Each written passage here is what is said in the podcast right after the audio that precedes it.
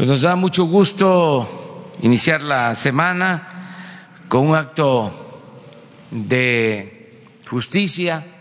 Están aquí las autoridades de dos municipios de Oaxaca que van a recibir el día de hoy apoyos eh, económicos son dos municipios muy pobres, marginados en el país, que están en Oaxaca y van a recibir estos apoyos que provienen de eh, la venta de vehículos de lujo, de la subasta que se llevó a cabo en Los Pinos. Se obtuvieron estos recursos Quiero agradecer a la gente que participó en esta subasta, porque no solo es un asunto comercial, sino también ellos comprando estos vehículos contribuyen para que la gente que más lo necesita reciba estos apoyos. Eh, vamos a entregar estos cheques a las autoridades de los dos municipios de Oaxaca y también se va a dar a conocer que el domingo próximo hay otra subasta.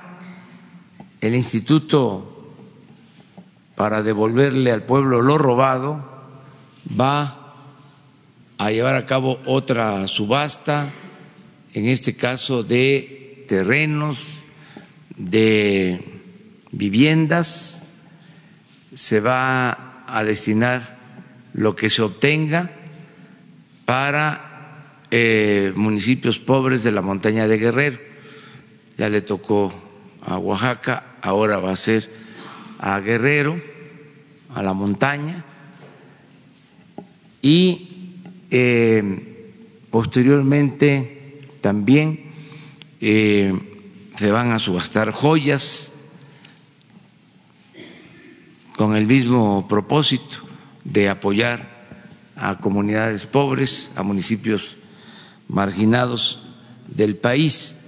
Esto lo va a informar Ricardo Rodríguez Vargas, que es el coordinador del instituto para devolverle al pueblo lo robado. Eh, Ricardo nos va a hacer una exposición sobre este tema, él va a conducir esta ceremonia y vamos a invitar a las autoridades, a los presidentes municipales que nos acompañen aquí y si lo desean, que se expresen, que se manifiesten en esta conferencia. Lo segundo que vamos a tratar es el plan que se está llevando a cabo para eh, atender el fenómeno migratorio. Eh, para eso, Marcelo Ebrat va a llevar a cabo una exposición, va a exponerles eh, sobre cómo vamos y qué ha sucedido eh, en los últimos días que se considere importante informar. Y por último, Ricardo Sheffield va a dar a conocer el quién es quién en los precios de las gasolinas, del gas, del diésel. Estos son los temas que se van a tratar el día de hoy.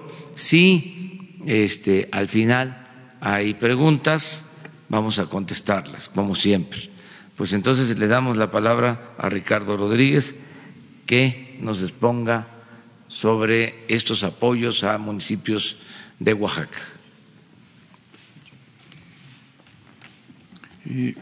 muchas gracias, señor presidente. muy buenos días a todas y a todos.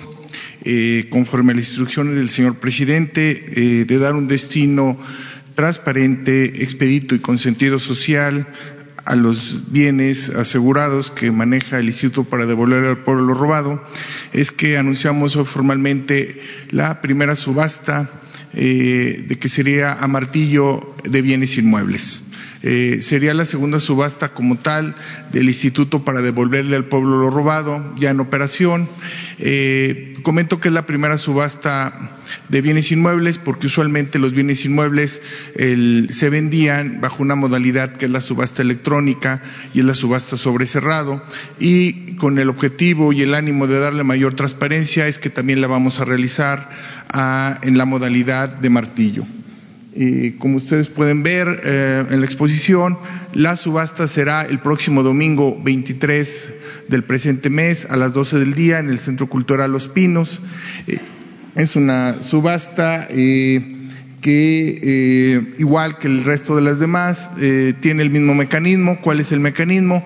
Es la compra de bases, en la cual ya inició el viernes y termina el jueves 20 del presente mes es una subasta que cuesta 100 pesos participar y que hay una garantía de seriedad que va, una vez que ustedes deciden comprar las bases para poder participar, hay un pago que es eh, las bases de la, perdón, la garantía de seriedad, que son eh, 20 mil, 100 mil y 500 mil pesos, de acuerdo al valor de los inmuebles.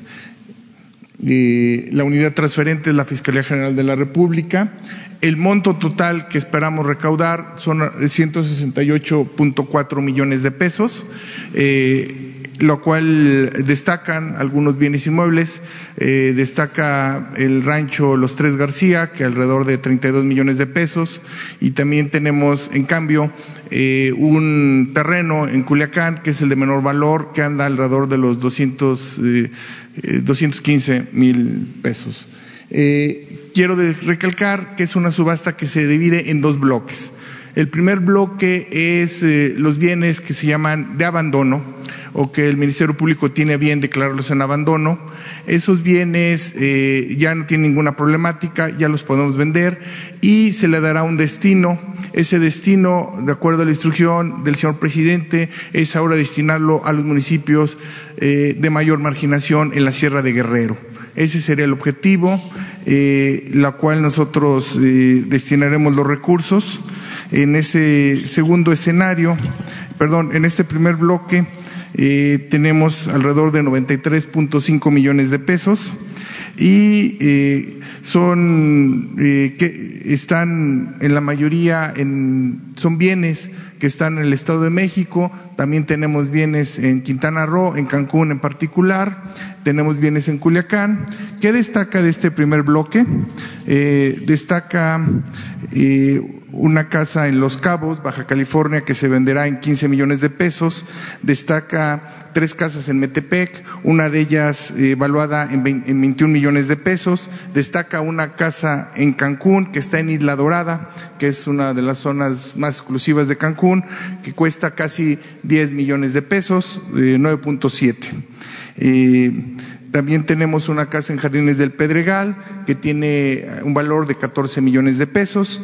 En suma, la cantidad por este primer bloque que esperamos recaudar son 93.5 millones de pesos. Ahí pueden ver eh, parte del video eh, de los bienes o de las casas que están en Metepec, en Atizapán y eh, la que también se grabó en Jardines del Pedregal.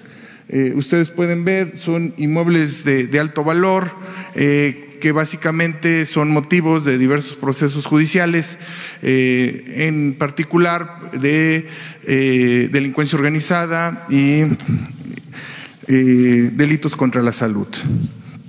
Hay un segundo bloque de bienes inmuebles que subastaremos en la segunda parte de la subasta. Ahí son 12 bienes 11 en extinción de dominio y uno en decomiso. Eh, ¿A dónde se van el recurso que obtengamos en los bienes decomisados? Eh, serán entregados en cuatro partes iguales, uno al Poder Judicial, otro a la Fiscalía General de la República, eh, a la Secretaría de Salud y finalmente a un fondo previsto para la Ley General de Víctimas. los bienes en extinción de dominio serán para al Fondo de Apoyo a la Asistencia de las víctimas de delitos conformidad a la Ley Federal de Extinción de Dominio. Ahí lo que nosotros eh, esperamos recaudar son alrededor de 75 millones de pesos. Como ya les comenté, son 12, son 12 inmuebles que destacan en este segundo bloque. El rancho de los Tres García, que está ubicado en Naucalpan, con un precio de 32 millones, un precio inicial. Ahí también tenemos un departamento en Morelos con 3.5 millones de pesos. Eh, tenemos tres departamentos en Tamaulipas, eh, alrededor de 250 mil pesos. Eh, tenemos en Atizapán de Zaragoza una casa en dos millones de pesos. Ah, también tenemos locales comerciales, algunos son motel en Sonora. Entonces son casas, son departamentos, son fincas y son locales comerciales. Y finalmente el decomiso, que son derechos de propiedad. entonces, nosotros hacemos un llamado muy extenso a la ciudadanía queremos consolidar el trabajo del instituto. La verdad es que hemos tenido una respuesta extraordinaria. La gente ha recibido muy bien el mensaje del señor presidente de la República de que la venta de dichos bienes sean con fines sociales. Así nos lo han hecho saber en la última subasta de, de vehículos. La gente nos comentaba que el deseo de participación, que no nomás era el hecho de comprar un vehículo, sino también era el hecho fundamental de apoyar eh, el objetivo del señor presidente de destinar a las comunidades más pobres del país, de destinar este tipo de eh, el, destino o lo que se obtenga del producto de la venta de tanto de bienes muebles como de inmuebles y de todo lo, que tiene el SAE eh, y el Instituto para devolverle al pueblo lo robado. Comentarles que después de esta subasta, que como ya lo mencioné, por instrucciones del señor presidente se va a destinar a la montaña, a los pueblos más pobres de la montaña de Guerrero. Sería la tercera subasta, que es una subasta de joyas, que estaríamos haciendo en aproximadamente dos o tres semanas, cuyo destino sería eh, para las adicciones. El, apoyo sería para el Consejo de las Adicciones y el combate frontal para ellos, y eso sería ah, el destino de nuestra tercera subasta. Eh, así, eh, Finalmente, eh, comentarles que, pues, como lo recalqué, hace tres semanas aproximadamente realizamos la subasta de vehículos y hoy, pues, el instituto está operando, el instituto va, el devolverle al pueblo lo robado va, y eh, hoy, cumpliendo el compromiso cabal frente a la ciudadanía, eh, el señor presidente de la República, bajo esa instrucción de devolverle al pueblo lo robado, tendrían a bien entregar los dos cheques, tanto a las eh, representantes de Santa María Saniza como de Santo Reyes Yucuná. Eh, son dos municipios de muy alta marginación en Oaxaca, eh, en particular Santa María Saniza, el poder accesar a dichos municipios, a dicho municipio es muy complicado, ahorita está lloviendo mucho, es en el corazón de la Sierra Sur de Oaxaca, el otro municipio en la Mixteca, que es Oaxaca de León, eh, pegado ahí Santo Reyes Yucuná, y en la Asamblea, que es el máximo órgano deliberativo, ellos han decidido a qué destinar los recursos. Eh, nos acompañan el día de hoy ambas autoridades, entonces procederemos en ese sentido a, entregar a que el señor presidente les entregue los cheques y también si tienen a bien externar eh, lo, que consideren pertinente las autoridades de ambos municipios, pues eh, aquí será el momento de expresarlos. Entonces, eh, por favor, eh, invitamos a, las autoridades a que pasen al frente para que el señor presidente tenga bien eh, entregarles el cheque. eso sería todo. Es Juan, señor presidente, y muchas gracias por recibir el mensaje.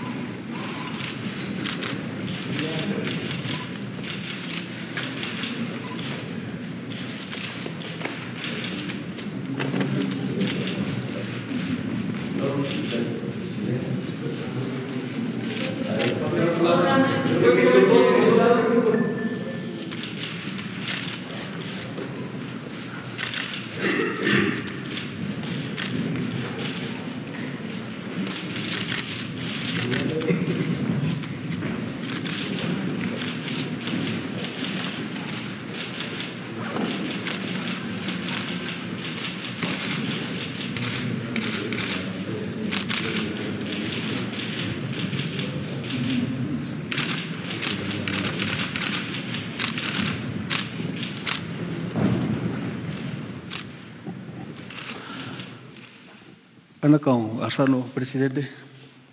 Ando ite idikundo. Shna ite idikundo, tashna ino. Kisho evitar Muy buenos días, señor presidente, licenciado Andrés Manuel López Obrador. Gracias por la invitación y gracias por acordar, acordarse de nuestro pueblo, Santo Rey Yucuná. Es un municipio muy pobre que se encuentra a 283 kilómetros de la ciudad de Oaxaca, a una altura de 1940 a nivel del mar. Gracias por estos apoyos, señor presidente. Gracias por esto y por los demás apoyos que nos han brindado. Hoy vemos la realidad que nos están apoyando, ya que durante décadas y décadas hemos estado olvidados, pero tuvimos la esperanza y confiamos en nuestro presidente de la República que hoy se está haciendo realidad. Gracias también por el proyecto de caminos que lo estamos haciendo, como usted lo dijo. Hoy por primera vez en la historia, Santo Rey Yucuná tiene una fuente de ingresos y mi pueblo está contento, trabajando, lo estamos haciendo nosotros mismos y con este otro apoyo pues vamos a, tratar de salir del rezago que estamos. Gracias a todos los colaboradores, a los medios de comunicación. Señor presidente, no tengo más palabras que expresarle, pero mis sinceros agradecimientos y mi pueblo de Santo Reyes, Yucuná, estará agradecido por siempre y esperemos que no, esto no sea lo único, sino que eh, durante su administración nos pudiera seguir apoyando para que Santo Rey Sicuná tenga un fuente de trabajo permanente. Gracias también al licenciado Adelfo Regino Montes, que también hizo posible el director del INVI. Gracias también a la licenciada Janet, eh, directora de Silacayopa, que nos está apoyando mucho. Gracias a todos, señor presidente. Es un honor estar aquí en Palacio Nacional. Nunca pensé en mi vida, en la historia, de estar aquí, pero gracias a la vida y que me dio la oportunidad de representar a mi pueblo, pero sobre todo gracias a usted, señor presidente. Gracias.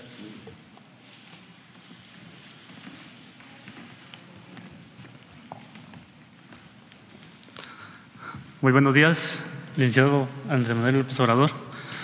Santa María de Saniza, así como mi hermano municipio de Santo Reyes de Guná, hemos sido olvidados no solo por el gobierno federal, también por nuestro propio gobierno del Estado. En estos días recibimos la noticia de que somos beneficiarios con este recurso. Muchas gracias, señor presidente, por el apoyo, pero ahorita voy a hacer uso de la palabra no solo para hablar de mi municipio. Muchos municipios de mi estado están siendo olvidados por nuestro gobierno. Señor presidente, al hacer uso de esta palabra pido también el apoyo para mis hermanos, los municipios vecinos que igual están siendo olvidados por el Estado. Hemos estado peleando por recursos para hacer obras en nuestro municipio, pero el mismo Estado está poniendo trabas para no poder trabajar. Muchas gracias por este apoyo y, espero que no se olviden de, mi municipio. Le externo una invitación para que nos acompañe. El término de la obra para que mi pueblo de su propia voz le dé las gracias y que mi pueblo está muy agradecido con usted. Ya estamos viendo la cuarta transformación. Gobiernos anteriores ni siquiera se acuerdan de, del municipio. Nunca nadie ha apoyado a mi municipio así como nuestro presidente lo ha estado haciendo. Muchas gracias.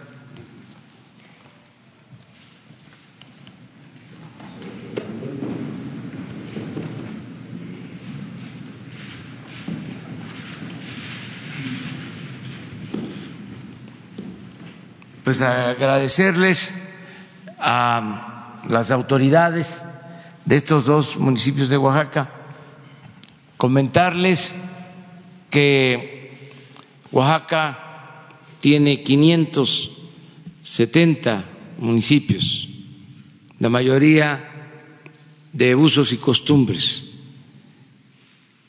y es de los pueblos con más cultura en el mundo.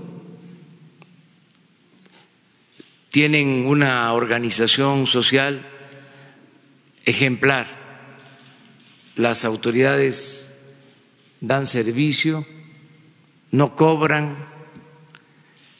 Eh,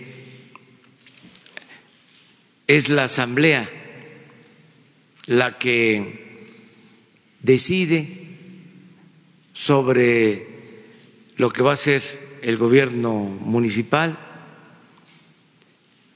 es donde más se practica la ayuda mutua, el tequio,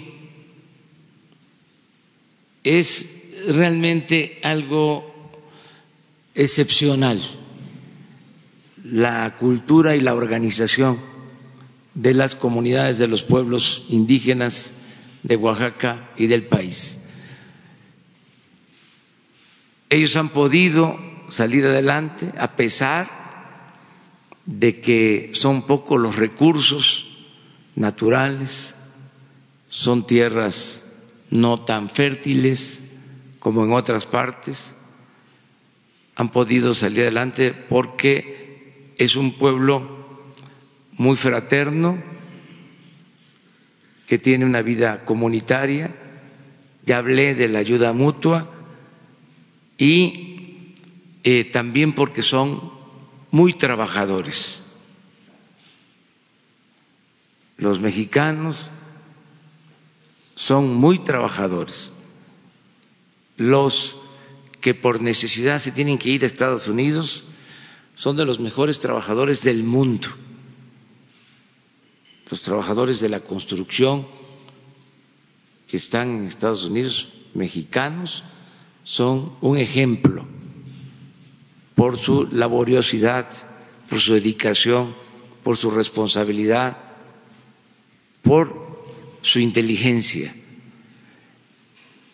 Por eso nos da mucho gusto que se les apoye. Ya en Oaxaca eh, se está llevando a cabo un programa de construcción de caminos.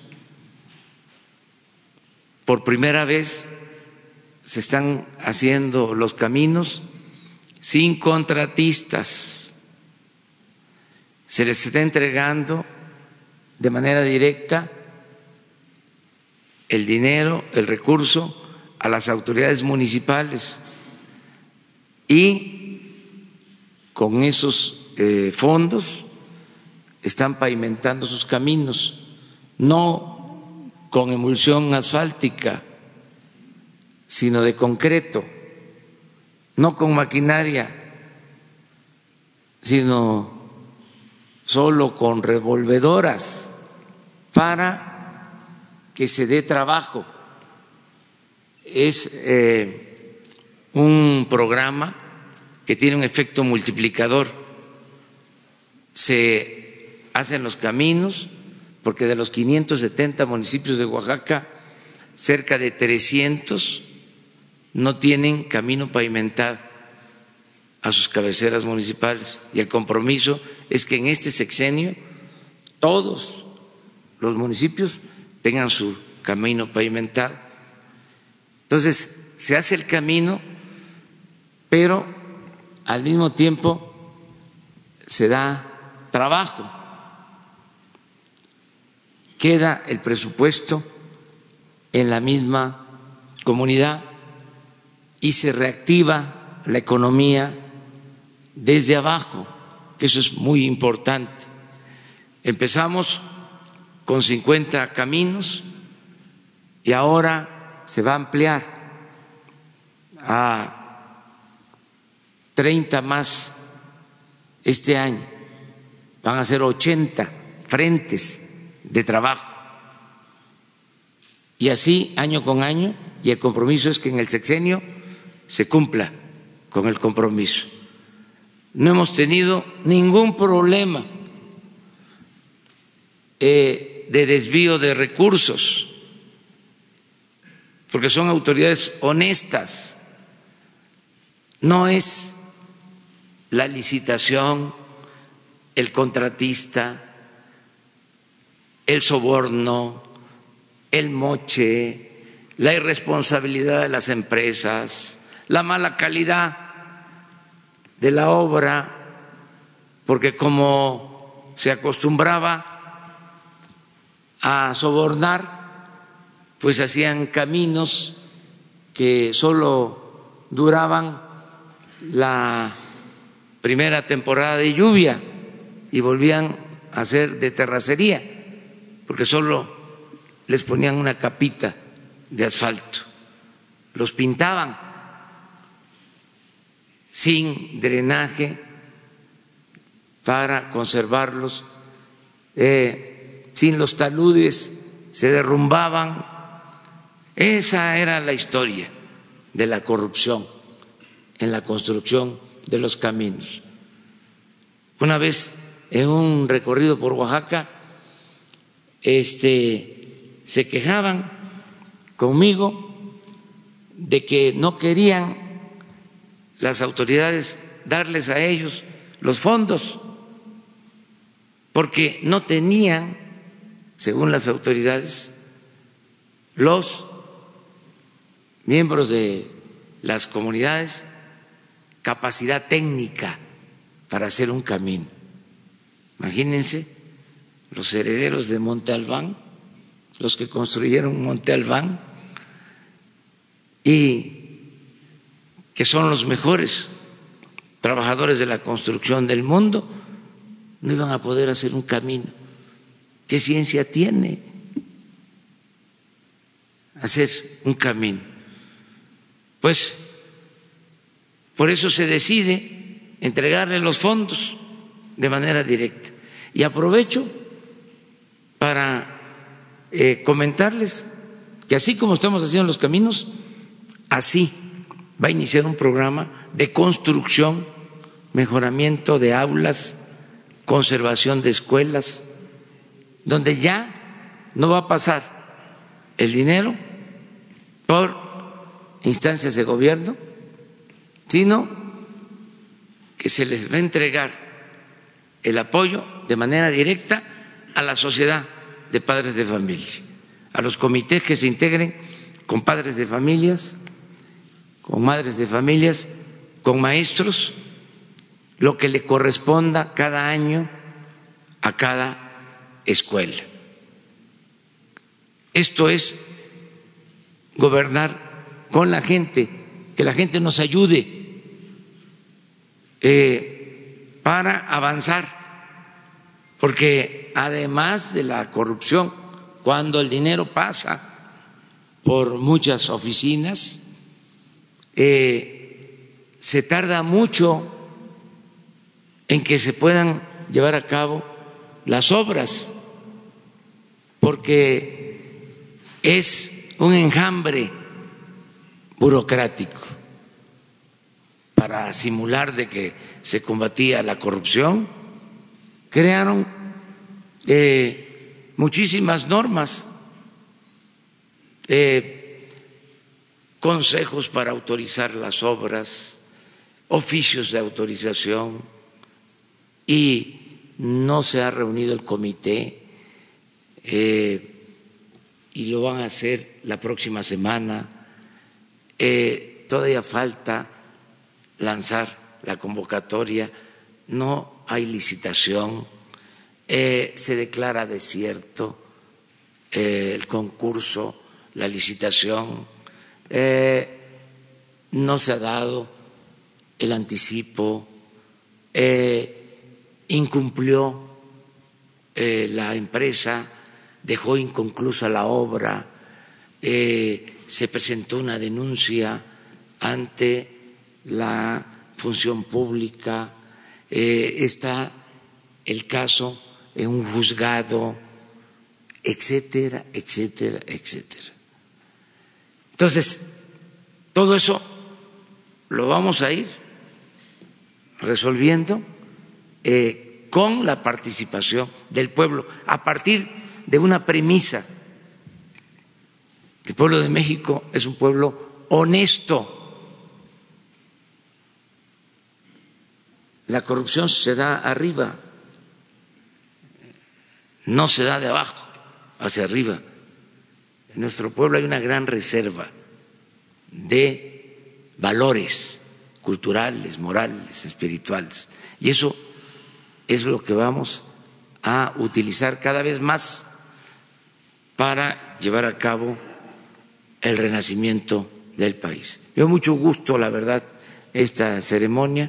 Celebro que estén aquí este, las autoridades y es también un homenaje a los gobiernos democráticos, comunitarios, de usos y costumbres del el Estado de Oaxaca. Muchas gracias. Sí, les invitamos a que nos acompañen.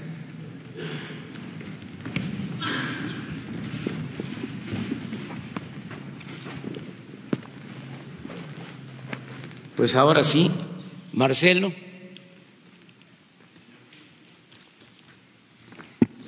Con su permiso, señor presidente. Señoras, señores, muy buenos días. De manera breve, eh, informar que las cinco tareas que tienen que ver con el Plan Especial de Migración están en curso. El fin de semana se completó el personal que le hacía falta al Instituto Nacional de Migración. El despliegue instruido para la Guardia Nacional con respaldo de la Secretaría de Defensa, la Secretaría de la Marina se va a completar para esta semana. Ya se integró la brigada que tiene a su cargo el programa de bienestar y Sembrando Vida, son 200 integrantes. Y también esta semana entra en funcionamiento el equipo de Horacio Duarte en la frontera norte, ya hizo el recorrido correspondiente, les voy dando detalles a lo largo de la semana. Del fin de semana lo más relevante que ocurrió, que ya se dio cuenta los medios de comunicación, fue por parte de la Policía Federal el rescate de 785 personas en cuatro cajas de tráiler, perdón, en ocho cajas de tráiler, cuatro tractocamiones, incluyendo menores de edad.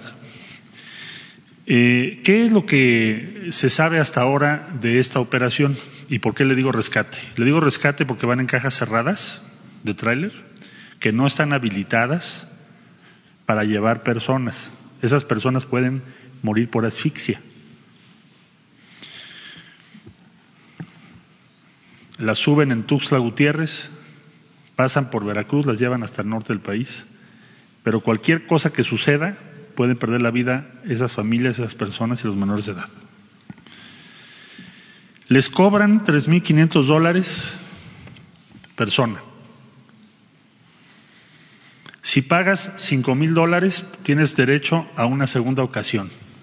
Es decir, tres mil quinientos dólares, si te detienen o tienes alguna dificultad y te regresan a tu país, ya no tienes derecho a otra, otro viaje, pero si pagas cinco mil dólares, sí. Pagan del orden de 10 a 15 millones de pesos de comisiones en el tránsito.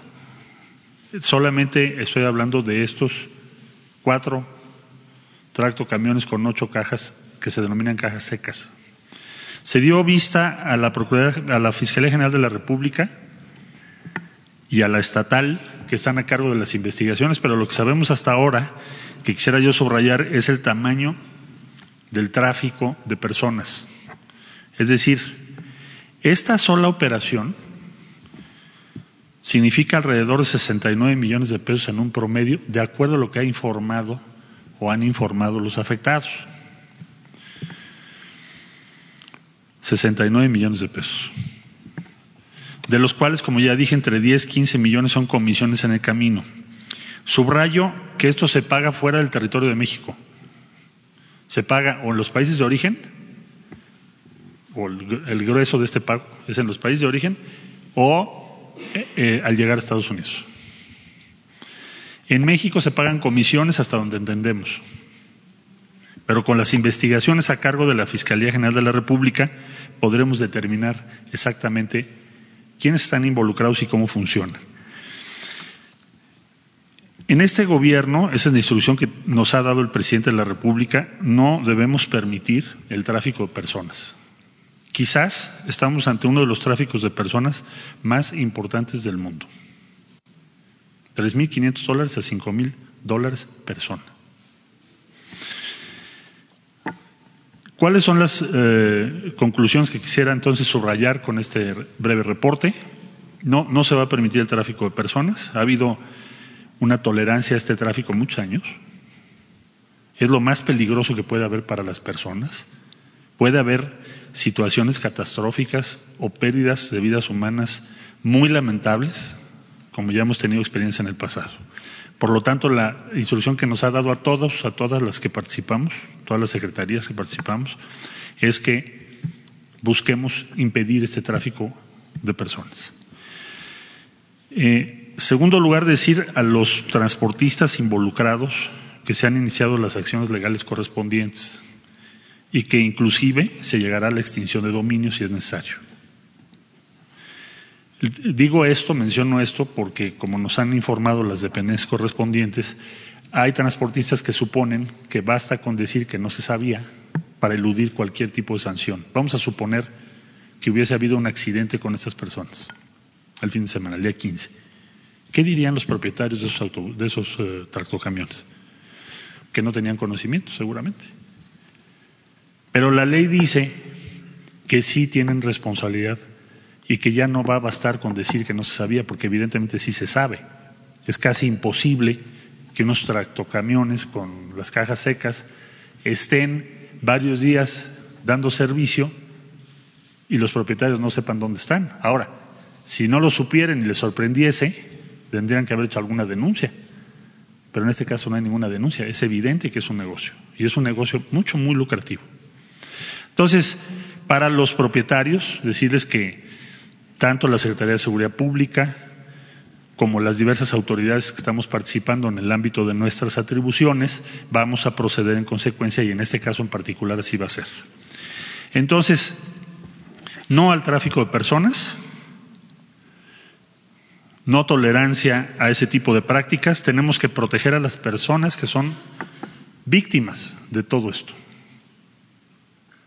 Más de 150 menores de edad en cajas encerrados, horas, con riesgo de sus vidas. Así que vamos a seguir trabajando, les estaremos informando pues prácticamente todos los días de cómo está evolucionando este programa de acción. Muchas gracias. Bueno, ahora viene Ricardo para este como todos los lunes informarles sobre los precios de las gasolinas, del diésel y del gas. Gracias, señor presidente. Muy buenos días. Muy buenos días a todas y a todos ustedes. El quién es quién en los precios de los combustibles. Primero en gasolina. En la semana pasada tenemos el precio más económico, de, más caro de gasolina regular en Villa de Tutepec, Oaxaca, que está a una distancia considerable de su punto de abasto 353 eh, kilómetros, pero que tiene un margen de utilidad de tres pesos 78 centavos, dando un precio al público de 22 pesos con 13 centavos por litro, mientras que el precio más económico de gasolina regular lo encontramos en Centro Tabasco a 17 pesos con 44 centavos por litro, un margen de 20 centavos por litro de, de utilidad es el que sigue. Y nos vamos ahora a la gasolina premium en la gasolina premium encontramos el precio más alto en Monterrey, Nuevo León, en Avenida Morones Prieto, a un precio de 21 pesos 93 centavos por litro, con un margen de 3 pesos 38 centavos por litro. Mientras que la más económica la encontramos en Centro Tabasco, Circuito Interior Carlos Pellicer, 403 a 19 pesos con 19 centavos por litro, un margen de 22 centavos por litro en esta gasolinera. Y en el diésel, el precio más alto lo tenemos en Aguascalientes, Aguascalientes a 21 pesos con 81 centavos por litro de diésel. Y el más económico lo encontramos en Macuspana, Tabasco, a 19 pesos con 20 centavos por litro, un margen de 48 centavos por litro que tiene esta estación de servicio. Y si lo vemos por marcas ya acumulado, tenemos que las que están dando en promedio los precios más altos en esta semana que cerró es Chevron, Redco y Arco. Mientras que los precios más económicos los tenemos en la gas, Orsan y Oxogas como el más económico en promedio en el país. Y vamos a ver ahora los resultados de las verificaciones en esta semana a las estaciones de servicio, a las gasolineras. Hicimos nuestro sorteo electrónico, 125 gasolineras, cinco en esta ocasión no se dejaron verificar. Encontramos una en San Luis Río Colorado, Sonora, una en Mapastepec, Chiapas, el Fuerte Sinaloa, Hidalgo Michoacán y Guasave Sinaloa. Ahí estamos reportando las cinco que no se dejaron verificar. La diferencia más grande de litro por litro lo encontramos con una diferencia de 10% de menos y luego la subsecuente 8.3% de menos por cada litro. Y en esta semana volvimos a encontrar un rastrillo esta vez lo encontramos en una gasolinera denominada eh, Salvador Luis Barrera Llanos, que es el propietario, ubicada en Adolfo López Mateos 1014, en la colonia Progreso, en Monclova, Coahuila, eh, un rastrillo mucho más rudimentario que el que encontramos en la ocasión anterior, lo podemos ver nosotros evidente hasta en el estilo de las, de las conexiones. Y vamos ahora a los resultados de quienes quieren el precio del gas LP. Ah, el, rastrillo a distancia permite que el propietario de la estación de servicio reduzca a su voluntad eh, el porcentaje del litro. Le puede estar quitando, como vimos en otra tabla, 10%, 8%, 1%. Lo puede hacer por horarios diferentes lo puede hacer por días diferentes y obviamente cuando nos ven llegar en sus cámaras, pues automáticamente eh, lo ponen en litro por litro, perfecto, cero de rastrillo. Le dicen rastrillo porque le rasuran un porcentaje, pero ellos deciden si se quieren rasurar el bigote y la barba o nomás la pura barba. Ellos, ellos ahí deciden el, el estilo de la rasurada y eh, estimamos que debe haber un 8% de las gasolineras que tienen escondido este aparato. Tenemos que desmantelar el cerebro de la bomba y voltear eh, esta tarjeta al revés para poderlo, para poderlo descubrir, lo cual es bastante intensivo eh, en, en, tiempo. vamos ahora sí a entrar al tema del gas LP y en el gas LP encontramos el precio más económico para el gas a tanques estacionarios en 11 pesos 39 centavos, con un margen nada más de 6 pesos con 12 centavos por litro, eh, que lo encontramos en Torreón, Coahuila, en combustibles y gases de Torreón SADCB, mientras para tanques estacionarios el precio más económico lo encontramos en Santiago Mihuatlán, Puebla, eh, lo que es central de Abastos Tehuacán a un precio al público de siete pesos 43 centavos por litro con un margen de dos pesos 27 centavos por litro. Y nos vamos al gas más popular, eh, al más consumido, que es por cilindros. El precio más alto lo está dando combustibles y gases de Torreón, en Torreón, Coahuila, a 21 pesos con 10 centavos por kilo, con un margen de 10 pesos con 96 centavos eh, por kilo y el más económico está en Querétaro, Querétaro, Sonigas a 12 pesos 29 centavos por kilo, un margen de 2 pesos 33 centavos. Si lo vemos por marcas, las marcas que en esta semana que cerró dieron los precios en promedio más altos fue Grupo Nieto, Tomsa y Pagasa mientras que los que lo están dando más económico es Gutiérrez Nieto, que es otra empresa, Humberto Garza y Grupo Cooperativa. Y también vamos a presentar por primera vez los resultados de las verificaciones a las estaciones de servicio de gas LP.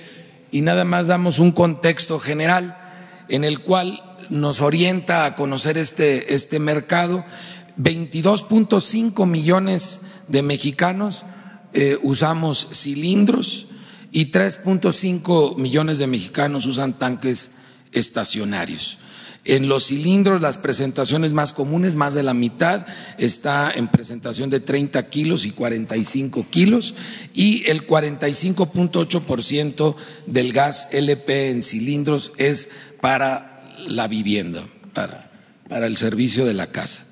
Eh, tenemos nosotros que hay un grave problema, como lo habíamos mencionado, en la renovación de los cilindros desapareció el fideicomiso en el que se administraba y se les obligaba a renovar los cilindros y estamos descubriendo que no todas las empresas, a pesar de esos altos márgenes que tienen de utilidad, están invirtiendo en comprar los cilindros como debieran para darnos seguridad a todos los usuarios.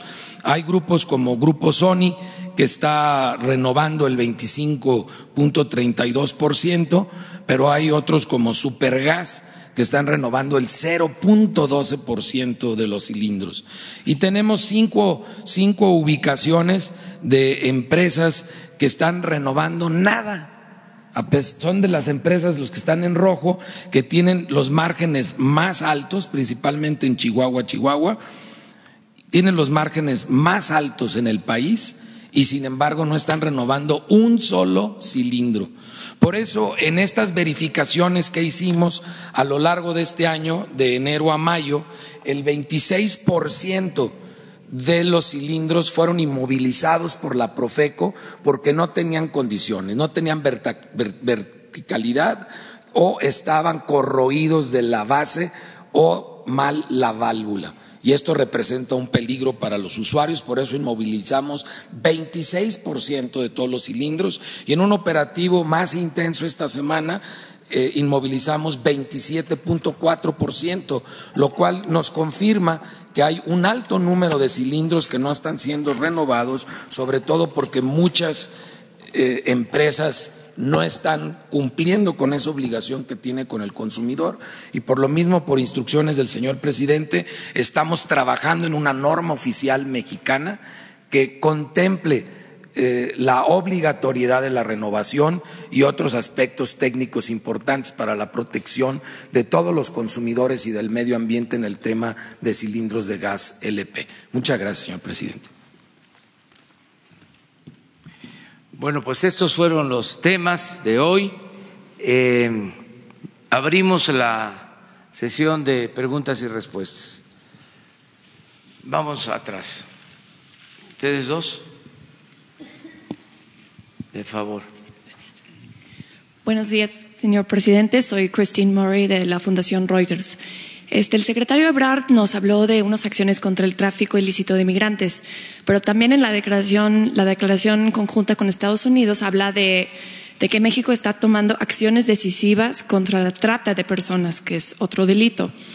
Este, como usted sabría, el Plan Nacional contra la Trata no ha salido todavía y algunas organizaciones de la sociedad civil que atienden a víctimas de la trata de personas se han quedado sin algunos apoyos que tenían por los recortes del gobierno y eh, no se ha hablado mucho de casos o detenciones relevantes a nivel federal este, sobre este delito. Entonces, quería preguntarle cuáles son dos o tres acciones decisivas que se está tomando México en contra de, ese delito.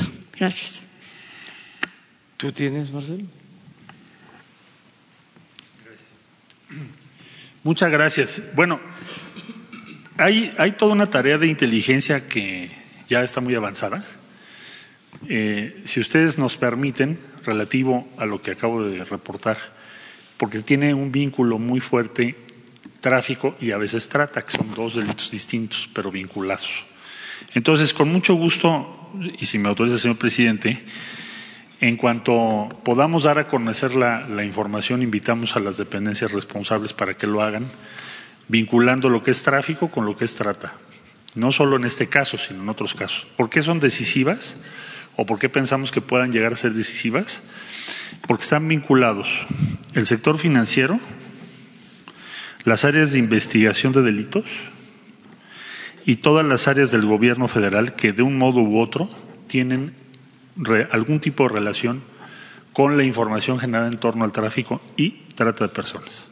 Entonces así lo haremos en los próximos días en cuanto el señor presidente nos indique. Invitamos a las dependencias correspondientes y lo informamos. Gracias, pero señor presidente, nada más en cuanto a política pública para combatir ese delito, ¿sabe cuándo va a salir, por ejemplo, el Plan Nacional contra la Trata? Sí, este, estamos atendiendo este problema. Eh, la Secretaría de Gobernación, la subsecretaría a cargo de Alejandro Encinas, eh, tiene un programa con este propósito. Eh, lo que cambia, y esto es lo que ha generado eh, alguna desinformación, es el procedimiento de apoyo a organizaciones no gubernamentales que atendían este asunto nosotros ya no vamos a continuar con esa política.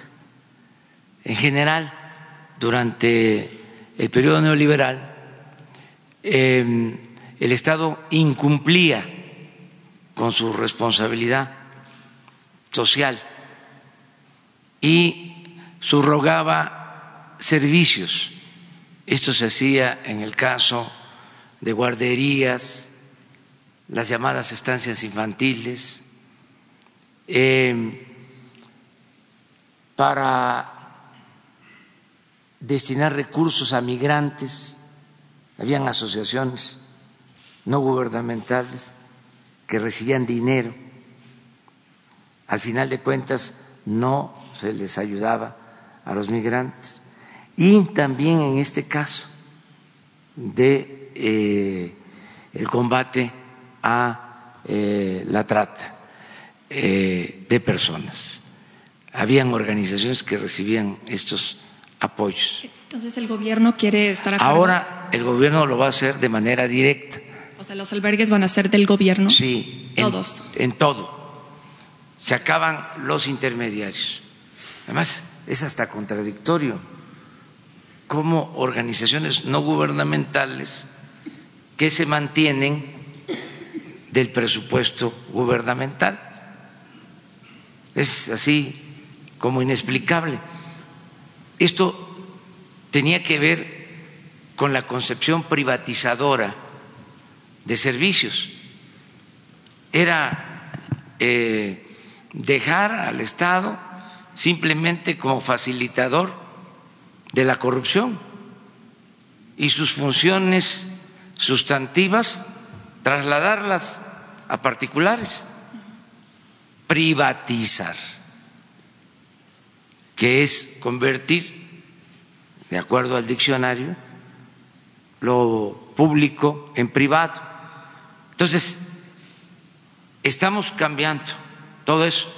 Por eso la campaña de decir ya no hay atención a eh, mujeres maltratadas, ya no hay medicinas para los enfermos de cáncer, ya eh, no eh, se atiende a los niños en eh, las estancias infantiles. No, todo eso se atiende y cada vez va a ser más el apoyo, porque se encontró que con este mecanismo de intermediación la mayor parte del dinero se quedaba en manos de intermediarios. Hay casos este, que se pueden probar de dinero que se entregó a organizaciones para beneficiar a migrantes y no llegó el dinero a los migrantes. Entonces, ¿Cuándo piensan abrir esos albergues nuevos del gobierno? Lo más pronto posible. Vamos en esta semana a dar a conocer, por ejemplo, todo el apoyo para jóvenes que requieren tratamiento por adicciones. Es ya la Secretaría de Seguridad Pública la responsable. Lo mismo en el caso de la defensa de derechos humanos, que está a cargo, repito, de la Secretaría de Gobernación. Yo le voy a pedir a Alejandro Encinas que este, nos informe sobre cómo va este programa. Ok, gracias. Allá. Buenos días, señor presidente. Y- y- ¿Era él también? Y luego él. Gracias. Soy Rodrigo Aguilera de Siempre Libres de Jalisco y Nayarit. Una pregunta bonita y una fea. La de Nayarit es la bonita. Usted ha ido cinco veces a visitar el estado y persisten de todas maneras las personas, son 26 mil familias afectadas en Tuxpan. Ahora que llegó el calor, están solicitando a su delegado allá que se les haga la condonación por parte de la Comisión Federal de Electricidad porque no tienen para pagar el consumo eléctrico. Eso por el lado de Nayarit. Por el lado de Jalisco, usted habló hace unos momentos de lo bien que se pueden repartir los recursos de forma directa. En Jalisco se dio un caso muy sonado que se llama A Toda Máquina, se conoce como A Todo Moche, en el que el gobernador Enrique Alfaro entregó a una empresa que, cuyo dueño lo llevó a ver un partido en Los Ángeles de básquetbol eh, una adjudicación directa de casi cuatro mil millones de pesos para arrendamiento de maquinaria. Hay recursos federales involucrados en esa transacción. Entonces la pregunta es si va usted a ordenar a la Unidad de Inteligencia Financiera de Hacienda la revisión del caso. Si es una denuncia presentada, se le da curso. Ya cuando estuve en Guadalajara se hizo este, eh, se presentó este asunto, esta denuncia, eh, se dio a conocer de que no había este, eh, irregularidades, pero de todas maneras aquí nos están escuchando las autoridades competentes y estoy seguro de que se va a proceder, que no significa este, que sea cierto. Aquí podemos denunciar porque además este, hay libertad plena, pero va a ser la autoridad competente porque no es aquí un tribunal, o sea, eso corresponde a las autoridades eh, hacer la investigación, pero se toma nota, sí es importante ¿eh? que aquí se den a conocer todas estas cosas. Eh, ahora eh, que señalé que había em, una campaña para presentar amparos en contra de la construcción del aeropuerto eh, militar de la Ciudad de México. Eh, salió una asociación de abogados diciendo que no se podía hablar del asunto. Pues hago uso de mi derecho de manifestación. Ni modo que me vayan a callar, que ya no voy a poder hablar. Este dije de que se estaban esmerando los corruptos y entre pues este más me impidan hablar pues voy a ser más claro no los corruptos que tenían el negocio de la construcción del aeropuerto en el lago de Texcoco están inconformes eh, porque no pudieron eh, consumar la tranza. Imagínense hacer un aeropuerto en el lago de Texcoco, es como hacer un aeropuerto en medio de un océano. Dije aquí que ya se estaba hundiendo lo que llevaban de construcción y en efecto, por ahí salió ya un reporte de la UNAM en donde se hunde eh, esa construcción en promedio de 30, 40, 50 centímetros por año, medio metro por año. Pero era un negocio eh, lucrativo. Entonces quedaron molestos, no se, eh, sí, se resignan a que pues ya no es lo mismo y ahora no quieren que hagamos el aeropuerto en Santa Lucía. Y usan hasta drones para ver si se está construyendo y que puedan pararlo eh, con procedimientos judiciales, con amparos, y son este, personas vinculadas a los que no nos ven con buenos ojos. Entonces se enojan los de una asociación de abogados diciendo que para qué toco yo este tema aquí. No, aquí se toca todo, lo público, hacer la vida pública cada vez más pública. Y ya la autoridad competente va a resolver si procede el amparo o no procede, en este caso, si procede la investigación o no procede la investigación. En cuanto a los eh, damnificados de Nayarit, estamos trabajando, tomamos en cuenta lo que planteas, eh, ya se entregaron todos los enseres domésticos, de acuerdo a lo que ofrecimos, falta todavía eh, avanzar en la urbanización, la construcción de escuelas que quedaron afectadas, viviendas, pero qué bien que lo estás planteando porque voy a pedir un reporte sobre el avance este, en las obras de reconstrucción. Buenos días, señor presidente. Mi nombre es Agustín Ambrís, vengo del periódico Luces del Siglo de Quintana Roo.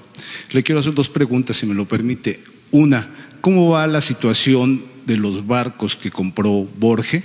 Eh, sabemos que en el SAT hay una investigación de cómo se trianguló el dinero para sacar esos, para comprarlos en Australia, pero ya van tres años de esa investigación y hasta ahorita no, no sabemos qué va a pasar, si esos bienes, como se dice, van a regresar al pueblo o, qué va a pasar, porque hay evidencias de que el dinero se sacó a partir de, a, través de, de, prestanombres de trabajadores del exgobernador Borge, pero no, no sabemos cómo va esa investigación, si se van a, a regresar esos barcos o qué va a pasar con ellos. Esa es una. Y la otra, si tienen ustedes contemplado cuándo va a llegar la cuarta transformación a los municipios lejanos, en el sureste eh, usted sabe, en Cancún gobierna el Morena ya, y ahí todas las lacras que usted ha este, denunciado de la corrupción se siguen ejerciendo. Hay nepotismo, hay eh, un caso que ya documentamos el trienio pasado,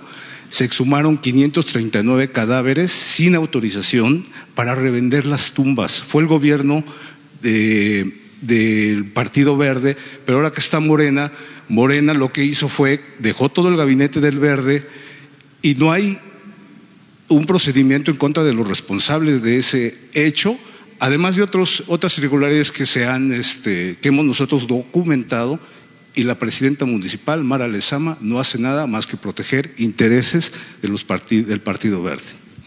Bueno, pues ese es otro asunto también interesantísimo. Fíjese que yo tengo una opinión este, distinta pero pues eso es la democracia, ¿no? No podemos todos pensar de la misma manera. Para mí, Mara Lezama es una muy buena presidenta municipal. Fíjense lo que son las cosas. Este, es una mujer honesta, trabajadora, em,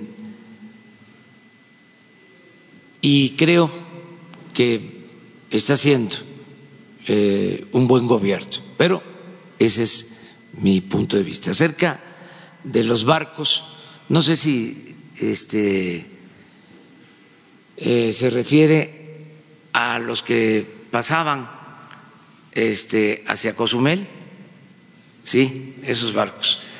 es interesante ese tema. No sé cómo vaya la investigación, pero cuando era este candidato o estábamos luchando, me tocó este trasladarme en uno de esos barcos para pasar a Cozumel y era muy interesante. Incluso lo subí, está en, en, mi face, eh, seguramente. Hice un comentario, porque habían dos barcos o dos líneas para pasar. Es Morelos, ¿verdad? Puerto eh, Playa del Carmen. Playa del Carmen, de Playa del Carmen a Cozumel. Y estábamos ahí en el terminal esperando, y llegaba uno y llegaba otro. Uno vinculado, una línea de este, autoridades anteriores de un partido. Y el otro, de otras autoridades del otro partido. O sea, ahí se iban, pues, este, se competían en eso. Entonces ya eh, seguramente hay investigación sobre estos casos em, y voy a solicitar, pues, eh, información para saber cómo está. Debes eh, ser un asunto de la Fiscalía General pero de todas maneras aquí podemos informar. Me comprometo a eso. A ver. Y la compañera. Eh, señor presidente, buenos días. Eh, de Oaxaca, Rocío Flores. Eh, cuando usted recibió la presidencia, una persona de Ayutla le entregó un bastón de mando. Posteriormente le entrevistamos a la persona y le preguntamos qué le pediría al presidente. Y dijo, agua para Ayutla. La población lleva dos años sin agua. No sé si usted estaba enterado, si no estaba, si está enterado, eh, si usted podría, o no sé si va a intervenir o va a dejar que eso siga prolongándose. Esa es la primera pregunta. Y la segunda es, ¿por qué las consultas que se están realizando no se están realizando en las lenguas indígenas y por qué no se están realizando, em, se está avisando, informando por los métodos que usted conoce, que es de usos y costumbres, que entiendo que también hay un protocolo que ustedes están realizando, pero también es importante que las comunidades escuchen sean escuchadas en sus lenguas. Y la última eh, es una petición que ojalá abrieran eh, el espacio para los reporteros de los estados para preguntar al menos una pregunta cada eh, semana en los estados online, por lo menos. Gracias. Bueno, pues ahora, fíjense, este, de Quintana Roo, Oaxaca. Pero para los que no están aquí. Ah, no, todos pueden venir, está abierto. No todos podemos venir. Todos, todos, todos, todos, todos. Bueno, si no era así, ya va a ser así. Este, todos, porque es toda la República. Eh, no hay eh, consentidos. Este es para informar a todo el territorio tenía yo ganas de decir que estuve en Ojinaga eh, el viernes, en la frontera, allá la gasolina se vende a 13 pesos con 40 centavos. Porque aquí se da a conocer el precio de la gasolina en el país sin tomar en cuenta lo que cuesta la gasolina en la zona fronteriza, donde hay un programa que se inició para que allá eh, cueste lo mismo la gasolina, el gas, la luz, que lo que cuesta del otro lado de la frontera. Entonces, em, todo es México, nuestro gran país, eh, que es un mosaico cultural. Acerca de lo de la solicitud, de lo del agua, lo vamos a tomar en cuenta.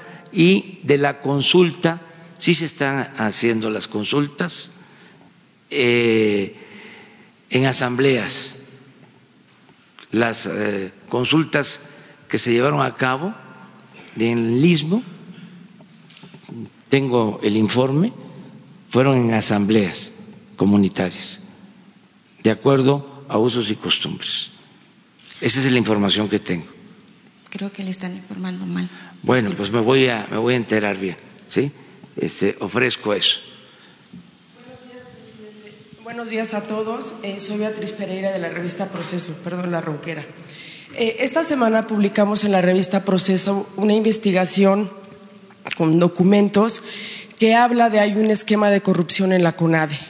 Los servidores públicos que manejan los recursos del Fondo para el Alto Rendimiento, es decir, el dinero con el que se preparan los atletas que representan a México, está siendo triangulado a través de tres empresas. Eh, estas empresas ponen a sobreprecio los costos de los boletos de avión, del hospedaje. Bueno, eh, para que me entienda, pagan hasta la hidratación de los deportistas.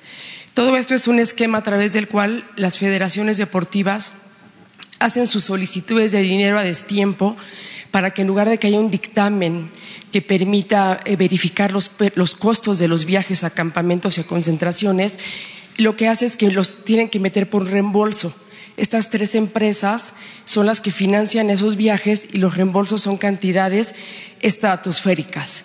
Es decir, eh, hay funcionarios del área de la subdirección de calidad para el alto rendimiento y el director del alto rendimiento y el equipo de trabajo están haciendo esto en complicidad con las federaciones.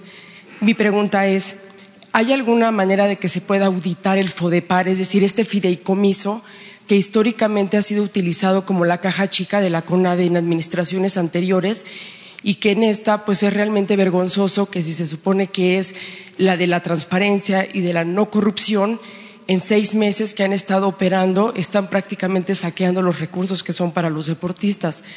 Y por otro lado, pues preguntarle eh, ante las necesidades y retos que tiene el deporte mexicano, eh, la directora de la CONADE, Ana Guevara, parece estar más interesada en conseguir la candidatura a la campaña para la gubernatura de Sonora y no en atender a los deportistas de manera eficiente, de tal manera que la respuesta de ella es cierro las puertas de la CONADE atletas, todo lo que quieran, véanlo con sus federaciones, cuando sabemos que las federaciones son las que han saqueado los recursos del deporte, son las que eh, eh, provocan que los deportistas no puedan llegar a las competencias porque ellos son algo ahí que está siempre estorbando. Entonces mis preguntas son esas. ¿Se puede auditar el fideicomiso para ver cómo se están utilizando esos recursos indebidamente? Y por otro lado, pues el desempeño de la directora de la CONADE. Gracias. Bueno, lo primero es una obligación. Si son fondos públicos, tenemos que hacer auditorías y hacer una investigación. A partir de lo que tú estás aquí denunciando. Yo voy a pedirle eh, a la secretaria de la Función Pública que actúe de inmediato y que demos a conocer el resultado de la investigación aquí mismo para darte respuesta a tu denuncia. Esto es muy importante todo lo que tenga que ver con corrupción, denunciarlo, eh, aún eh, cuando pueda exagerarse, es mejor denunciar actos de corrupción para acabar con la corrupción, con ese cáncer que tanto daño le ha hecho al país. Y es nuestro compromiso no permitir la corrupción. Acerca de lo segundo, pues esas ya son este, consideraciones de otro tipo. Este, y ahí no opino. Eh, eh, considero que en eso, pues este, es un punto de vista. Ahí ya se está editorializando.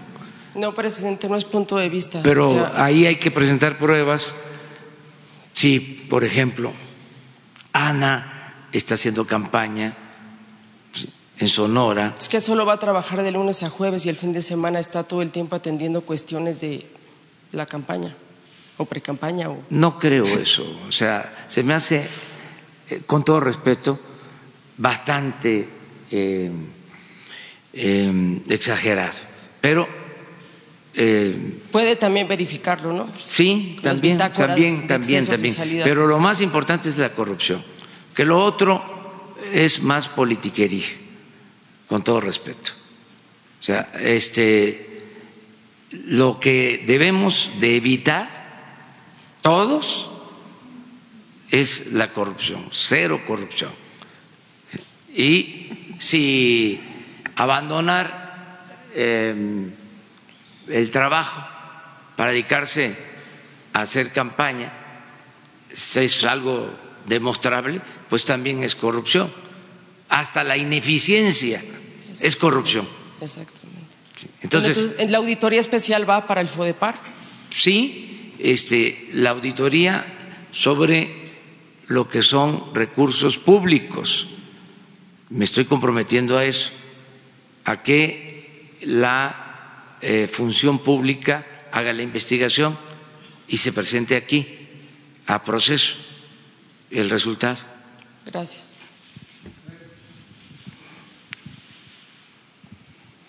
Gracias, presidente. Hablando de estos temas de corrupción, eh, recientemente se dio a conocer que Alejandro Miramontes, un hombre que está investigado por la Fiscalía General de la República eh, por corrupción e inclusive señalado de participar en moches eh, entre empleados aduanales, ha sido designado como titular de la aduana de Mexicali. Aquí la pregunta sería, ¿su gobierno permitirá este tipo de conductas en este tipo de encargados en funciones en medio de la situación que se vive actualmente en las fronteras de México? Gracias. Pues hay que hacer la investigación. Miren, eh, hay una realidad. el gobierno estaba infestado de corrupción, pero por completo el gobierno. No hay que eh, confundir. Una cosa es el pueblo y otra cosa es el gobierno. El pueblo de México es un pueblo honrado, honesto, por la herencia cultural que tenemos, por lo que nos dejaron las grandes civilizaciones mesoamericanas y por los valores que se han mantenido en las familias, en los pueblos. es un pueblo, el nuestro, honesto, sin duda. El problema se dio en el gobierno este, en donde se fueron eh, perdiendo valores, mística. Se pensaba que llegar al gobierno era la oportunidad para enriquecerse. Se decía que el que no transaba no avanzaba, que era un tonto el que llegaba a un cargo y no se enriquecía.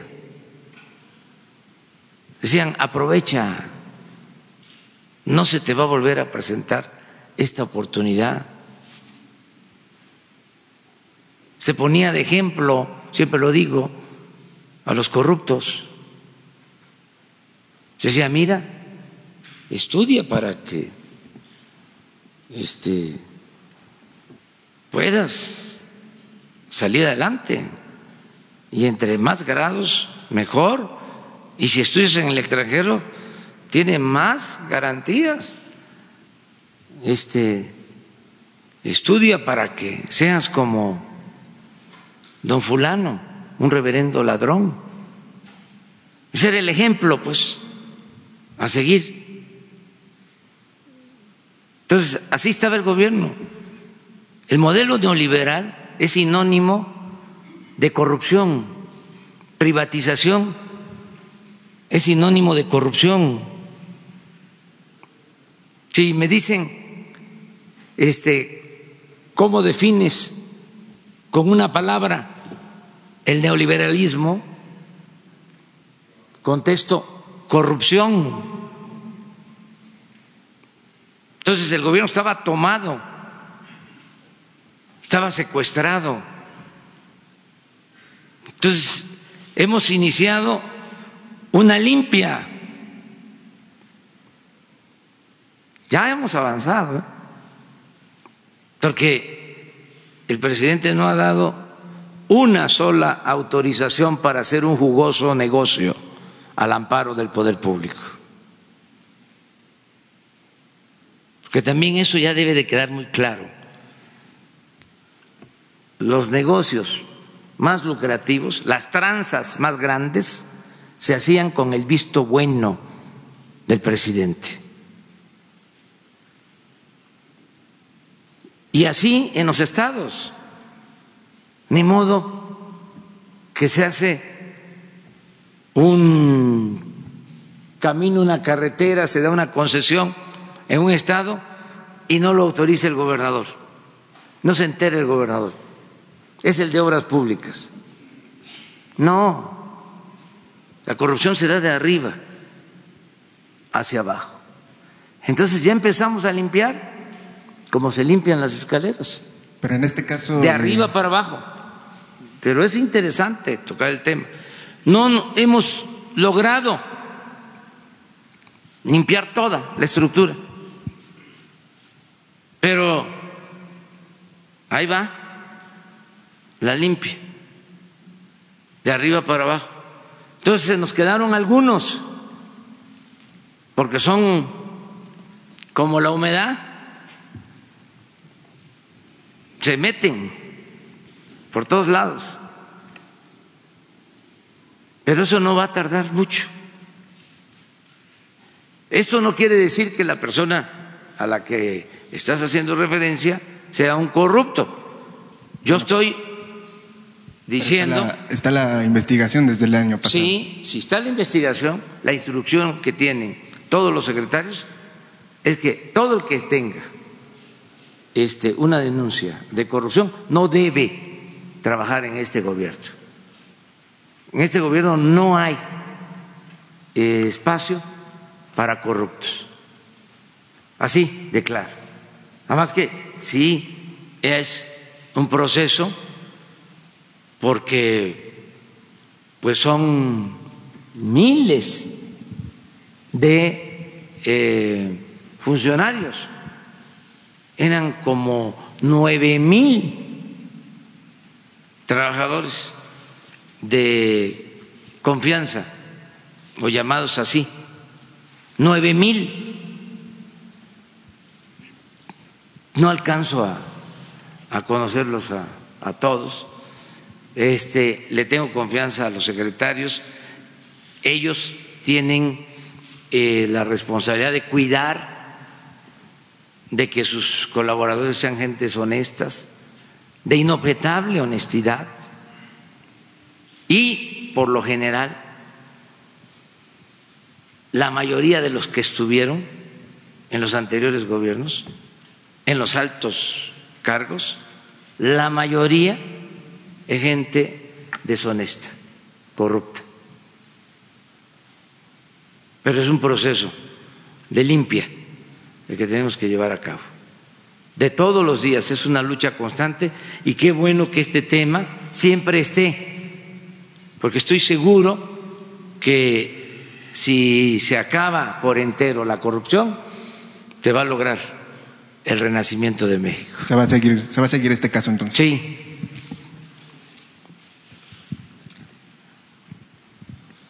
Eh, buenos días, señor presidente, señor canciller, funcionarios invitados, eh, Carlos Montesinos de la Hoguera.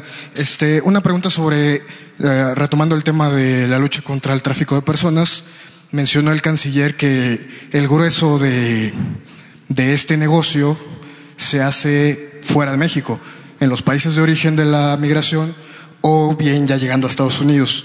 Entonces, ¿cómo va ese tema de colaboración con estas naciones para que ellos también se sumen al combate, para que ellos frenen en ambas fronteras este delito. Muchas gracias. Con mucho gusto. Eh, establecimos un equipo con los países centroamericanos. Tenemos reunión semanal para intercambiar esta información y tener una acción conjunta. Y lo haremos próximamente con los Estados Unidos. Estados Unidos tiene que asumir su responsabilidad en esto también.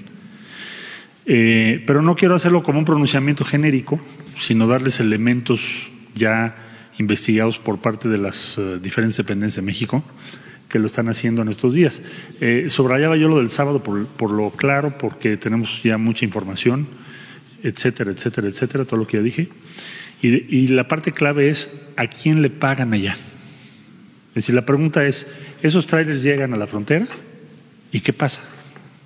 Y en eso estamos ahorita y lo vamos a dar a conocer en cuanto se tenga ya la información.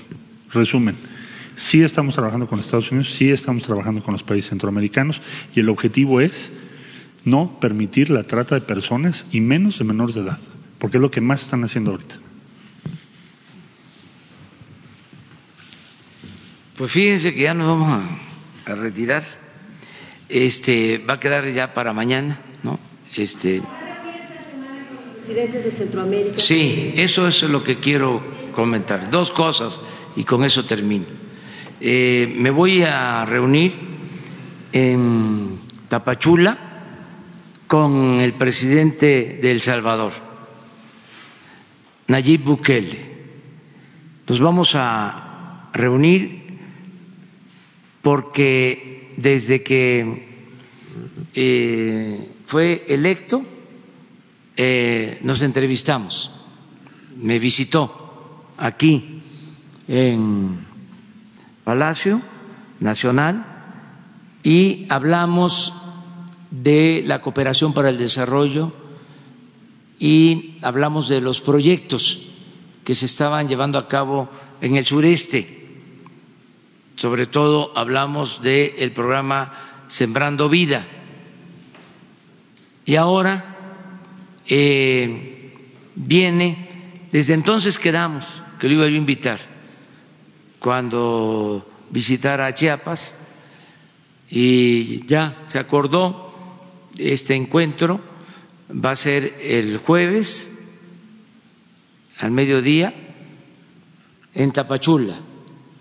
Me voy a reunir con el presidente Nayib Bukele de El Salvador, que acaba de entrar en funciones, es una gente joven, inteligente, progresista, eh, muy buena persona.